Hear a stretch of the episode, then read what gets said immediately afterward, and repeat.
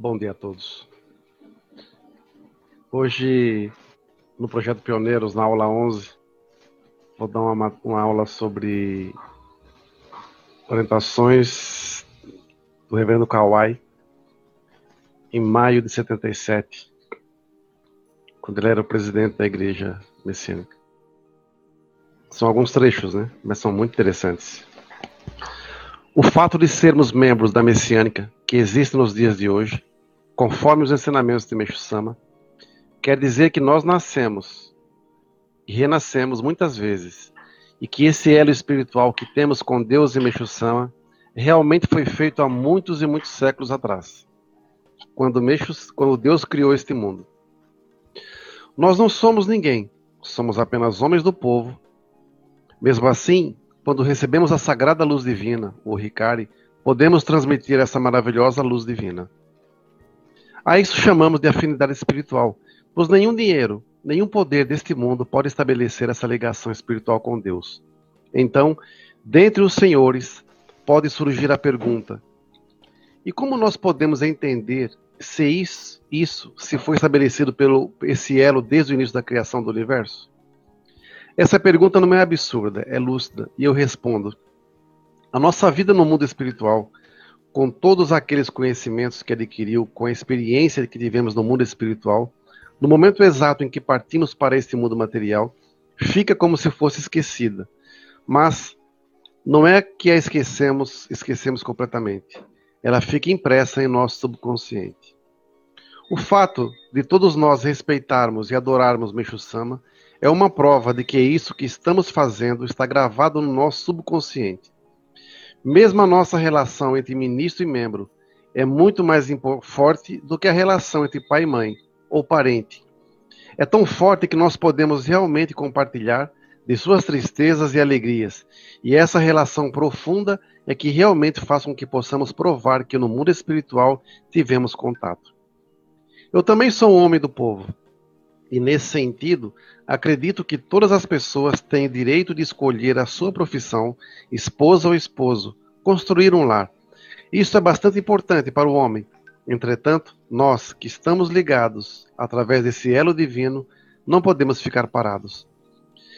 Nesse primeiro trecho aqui, uma parte que chama muita atenção é esse penúltimo, parágrafo que diz assim: o fato de respeitarmos, o fato de todos nós respeitarmos e adorarmos Micho Sama é uma prova de que isso que estamos fazendo está gravado no nosso subconsciente. Mesmo a nossa relação entre ministro e membro é muito mais forte do que a relação entre pai, mãe ou parente é tão forte que nós podemos realmente compartilhar de suas tristezas e alegrias, e essa relação profunda é que realmente faz com que possamos provar que no mundo espiritual tivemos contato. Vejam a dimensão dessa, dessas palavras do reverendo Kawai. A relação entre membro e ministro é muito mais forte às vezes que pai e mãe. Só que as pessoas têm noção que nós, quando atendemos uma pessoa para orientar, para ouvir, nós somos simplesmente representantes de Meixo Sama e temos que dar o nosso melhor para dar esperança para essas pessoas. E por vezes não é falar nada, é só ouvir. Ontem uma pessoa ligou para mim de longe, chorava no telefone. Ela praticamente mais falou do que eu falei. Mas o desabafo dela mostrou que depois ela mandou outro áudio agradecendo como como foi bom ter conversado comigo. Mas no fundo, eu mais ouvi. Eu mais ouvi. Por isso que na, na posição de sacerdote, nós temos que ter muita, muito bom senso nas orientações. Nós não podemos ter interesses escusos nas pessoas, sejam eles que, em que nível for. Né? Mishama fala em seus ensinamentos que nós não podemos tratar bem uma pessoa porque ela tem mais dinheiro ou mais uma posição social melhor que outra. Todos têm que ser tratados iguais. Né? Se houver esse, esse desvio, realmente a conta chegará no futuro, com certeza. Nossa missão. A nossa missão é construir o paraíso terrestre, salvando o maior número de pessoas e servindo a obra divina. Essa é a maior missão com que nascemos nesse mundo. Se todos que nascemos nesse mundo se todos nós, como membros, tivermos servido todos os nossos dias, então podemos dizer que estamos maravilhosamente condicionados para obter a maior das felicidades. Mas se ao contrário, egoisticamente, só pensarmos em nosso lar, em nossa felicidade, e dessa maneira vivemos nosso cotidiano, então não estaremos talvez em condições de recebermos as maiores felicidades. entre os membros, poder, poder, entre os membros poderem pode acontecer aquele que tem a vontade adorável de servir a obra divina, mas sempre aparece alguma coisa que o impede. E vem a pergunta: por que não podemos praticar e servir na obra divina?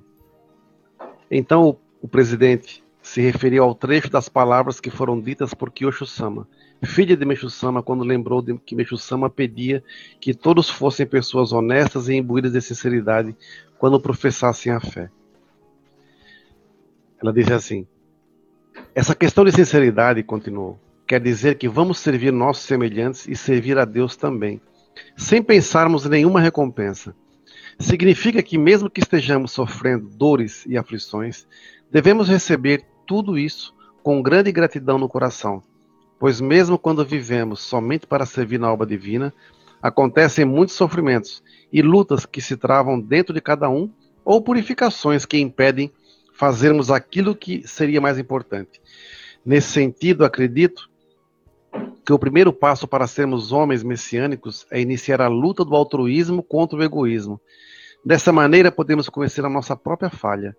E dentro dessa falha, surge o sentimento de fazer a oração e de apoiar-se em Deus. E é essa oração, esse pedido de apoio que Meixo Sama estava esperando. E se, precisamos, se precisarmos de apoio, de amor e de carinho, ele nos dará. Michusama elevou-se tão altamente que atingiu o que chamamos Kenshin Jitsu, que é a suprema iluminação, e desse estado pode compreender desde a criação do universo, o presente e o futuro também. E dessa suprema iluminação, ele pode nos ensinar que tudo o que acontece neste mundo de fenômenos é reflexo do que acontece no mundo espiritual. Também aqui a mesma coisa, nesse trecho.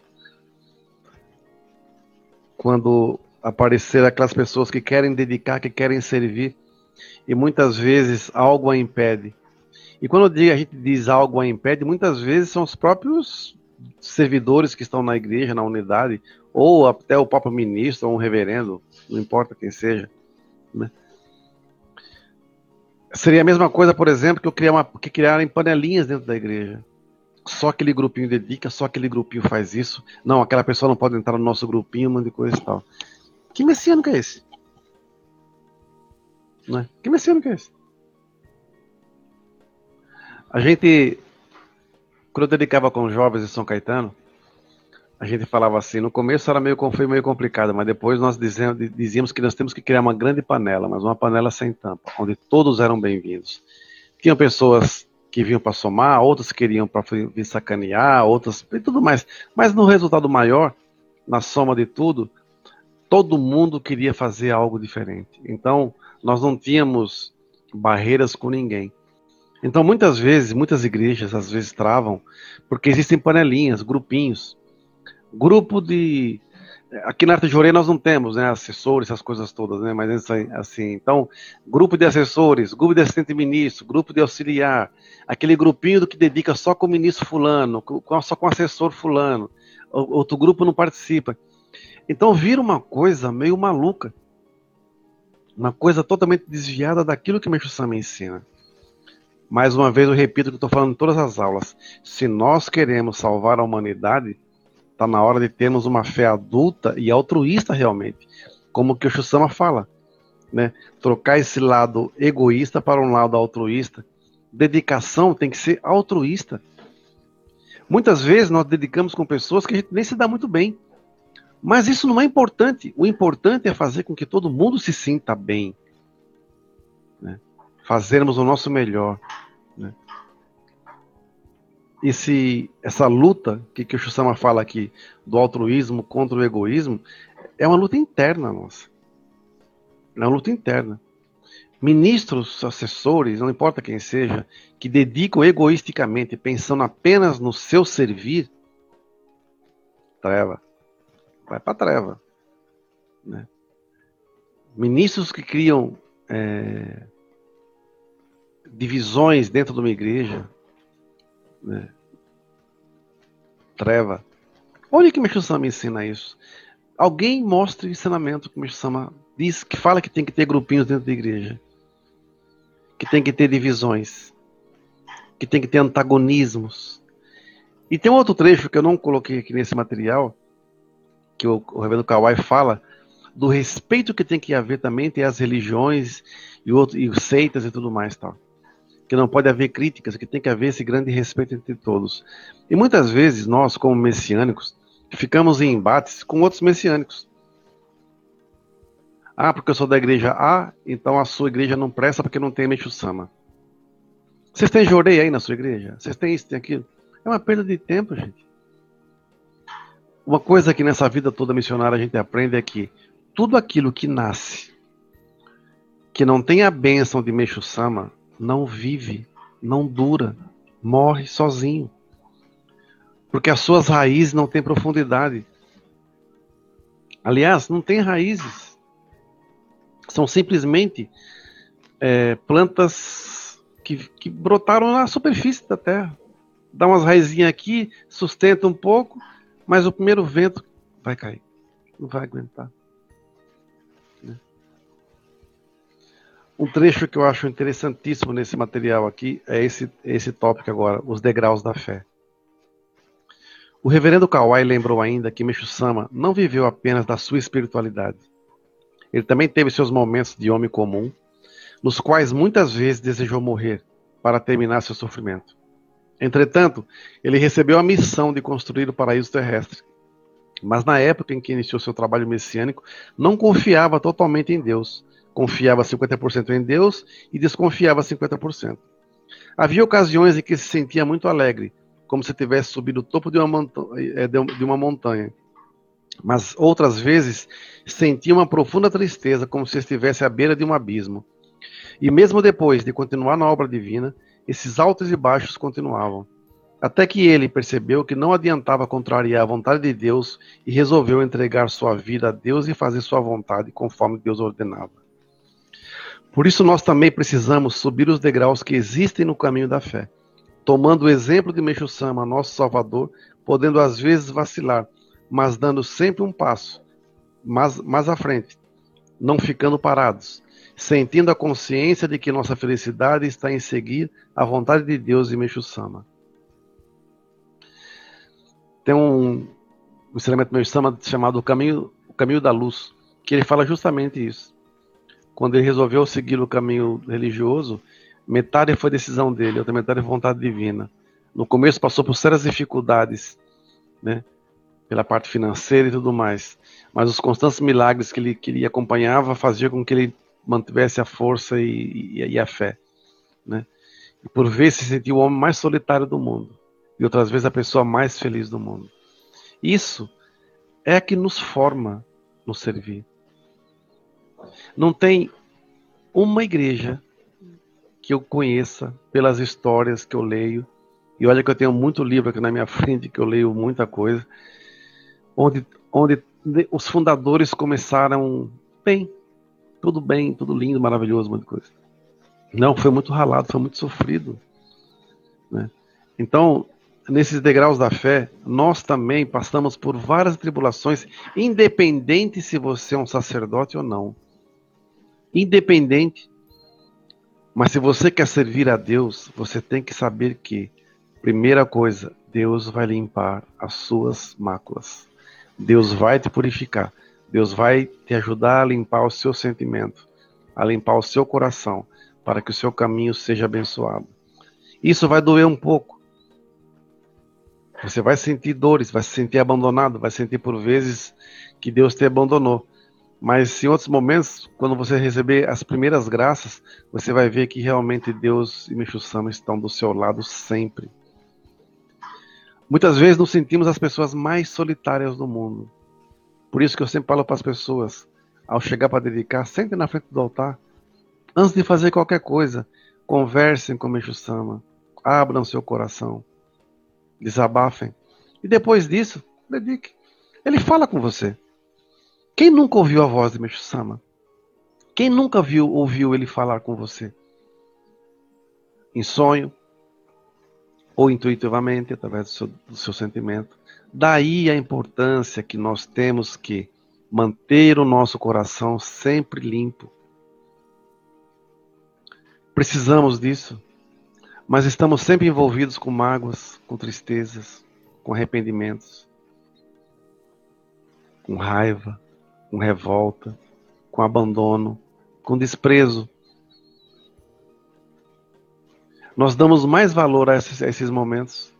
Mas também, se nós usarmos um pouco de literatura, por assim dizer, uns exemplos, nos anos 20, 30, 10, 20 e 30, se não me engano, existiam os poetas é, brasileiros que escreviam grandes romances, né, que eram é, poetas maravilhosos, né? Só que eles, para escrever os poemas de, de, amor que eles faziam, eles precisavam sofrer muito. Então, parecia uma coisa meio louca. A maioria morreu de tuberculose, jovem, porque eles se apaixonavam, viviam amores platônicos, ficavam nas madrugadas e dali surgiram poemas maravilhosos. Casimiro de Abreu, Álvaro de Azevedo. Poemas maravilhosos que surgiram através do sofrimento. Nós, paralelo a isso, muitas vezes passamos por severas purificações. Severas. Qual o aprendizado que tiramos desses aprimoramentos? Quais são as lições que tiramos disso? Onde crescemos? Ao invés de nós transferirmos culpas para terceiros, porque na realidade, se você pensar bem, é o profundo amor de Deus que nos dá a permissão de nos elevarmos, de sairmos dessa condição. Então, veja, eu, eu recebi um tesouro de Deus, um diamante em pedra bruta. Estou lapidando esse diamante em pedra bruta. Isso é meu. Mas sabe o que eu faço? Eu pego esse tesouro que Deus me deu e jogo a responsabilidade para outra pessoa. O que era um diamante em forma de pedra, na mão de outra pessoa é só uma pedra. E para mim também acaba virando uma pedra, porque eu não soube enxergar a vontade de Deus por trás disso. Quando surgirem desafios no nosso caminho, é só pensar o que Micho Sama quer me mostrar. Que caminho eu devo seguir? Para onde eu vou, Micho Sama? Me mostra. Essa entrega não é qualquer um que faz, não. Não é qualquer um que faz. Essa entrega ela ecoa no coração da gente e vai chegar no coração de quem deve, nos ouvidos de quem deve, que é Meixo Sama. Por isso que purificação se agradece, aprimoramento se agradece, lógico, com uma, às vezes com uma raiva descomunal, mas você agradece. Não joga seu tesouro fora, não, não transfira seu tesouro para outra pessoa, não. Eu estou passando por isso por causa daquela pessoa. Eu tô, eu tô com uma vida meio desgraçada por causa daquela pessoa.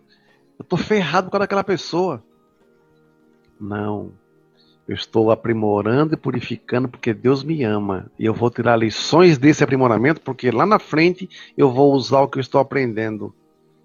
A purificação é minha, o tesouro é meu. Não vou dar para ninguém, não. Quando você transfere isso para outras pessoas, você perde o mérito. Aí vira sofrimento mesmo. Estado de lamúria perpétua. Vítimas, vítimas, vítimas, vítimas.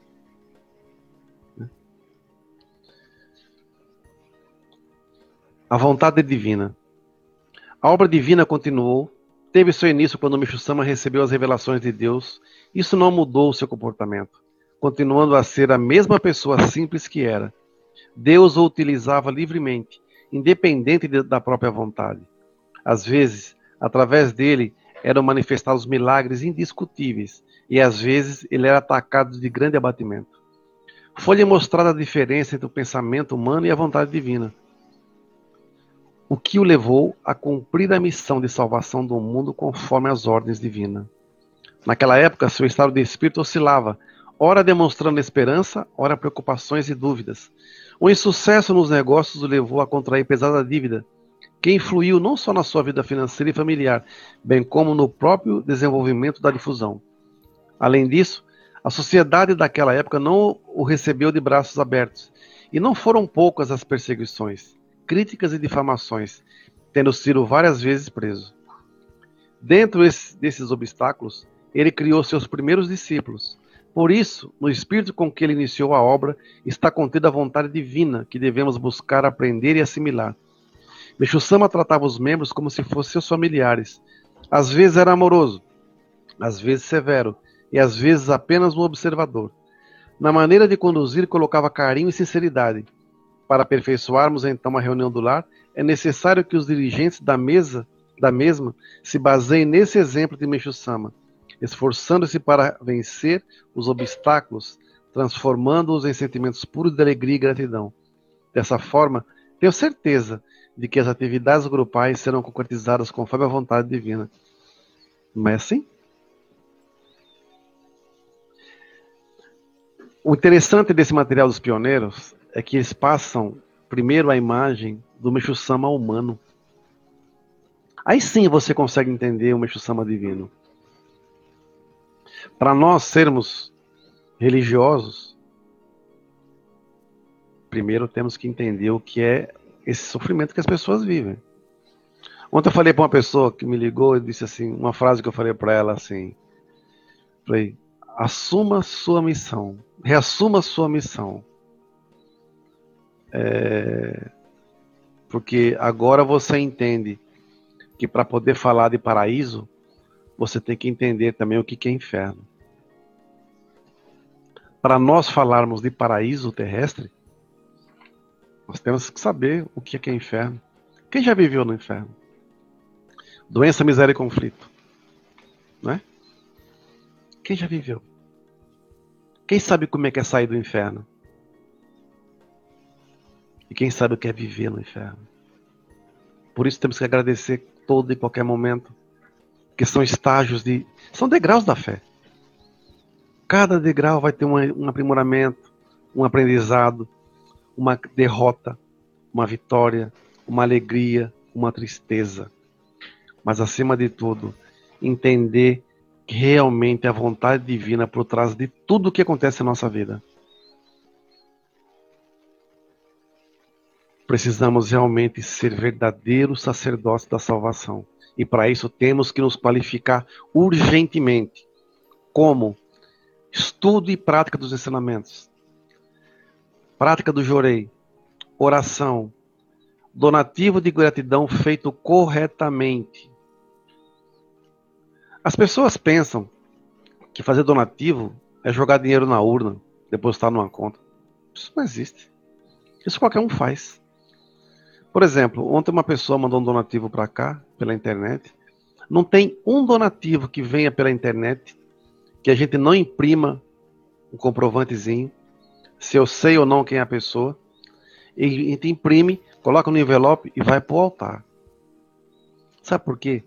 Porque aqui não tem, como é que, como é que eu vou dizer, nós não temos é, intermediários entre Deus e a pessoa, o sentimento das pessoas. Então, quando eu coloco no altar e faço oração, eu agradeço no mundo espiritual a pessoa que o fez, o sentimento da pessoa, porque esse sentimento tem que chegar até Deus.